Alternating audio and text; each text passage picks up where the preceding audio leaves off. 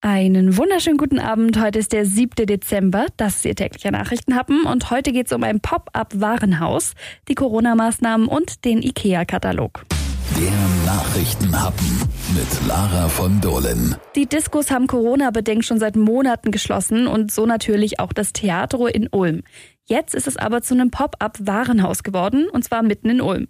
Die Eröffnung war am Samstag und sie ist gelungen. Früher war es mal ein Kino, dann eine Disco, jetzt erstmal dicht.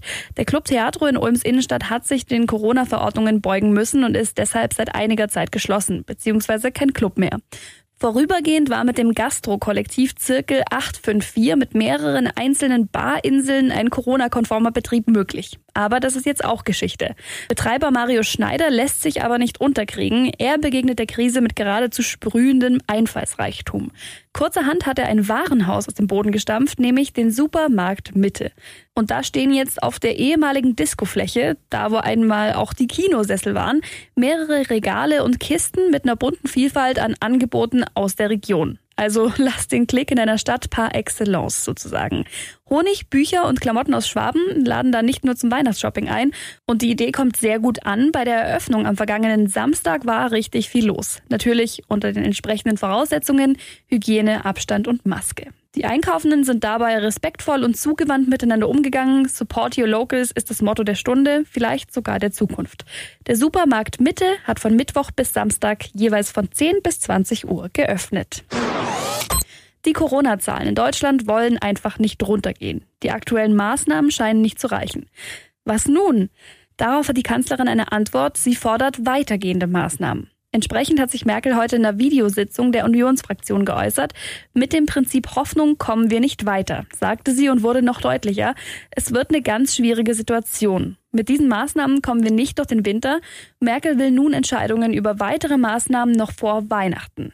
Gegenwärtig wird ihr zu viel über Glühweinstände gesprochen und zu wenig über die Krankenschwestern und Pflegekräfte, die unter Hochdruck und mit großem Einsatz auf den Intensivstationen und in den Pflegeheimen arbeiten müssen, so Merkel.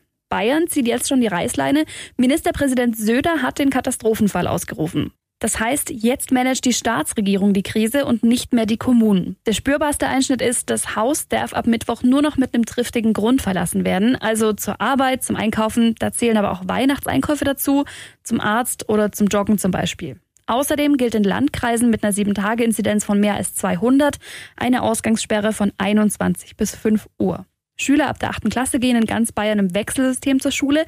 Also immer nur die Hälfte der Schüler ist anwesend, die andere verfolgt den Unterricht dann von daheim aus. Bei einer Inzidenz von mehr als 200 wird ab der achten Klasse komplett daheim unterrichtet, abgesehen von den Abschlussklassen. Geschäfte sollen weiter offen bleiben, es gibt aber mehr Kontrollen zu Hygienekonzepten und zur erlaubten Kundenzahl. Die Lockerungen über Weihnachten bleiben bestehen, an Silvester gelten aber wieder die normalen Regeln mit fünf Personen aus zwei Haushalten.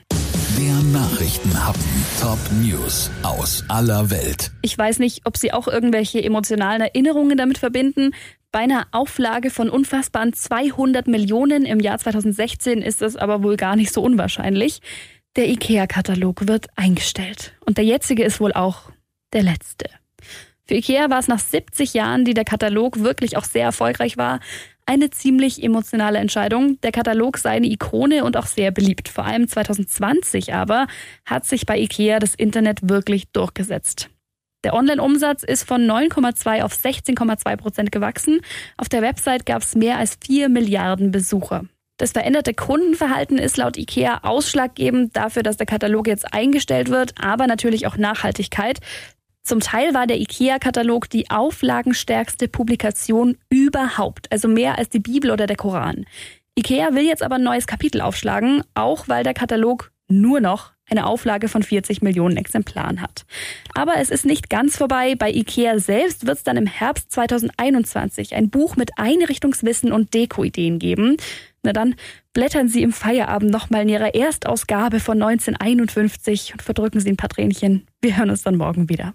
Bis dann.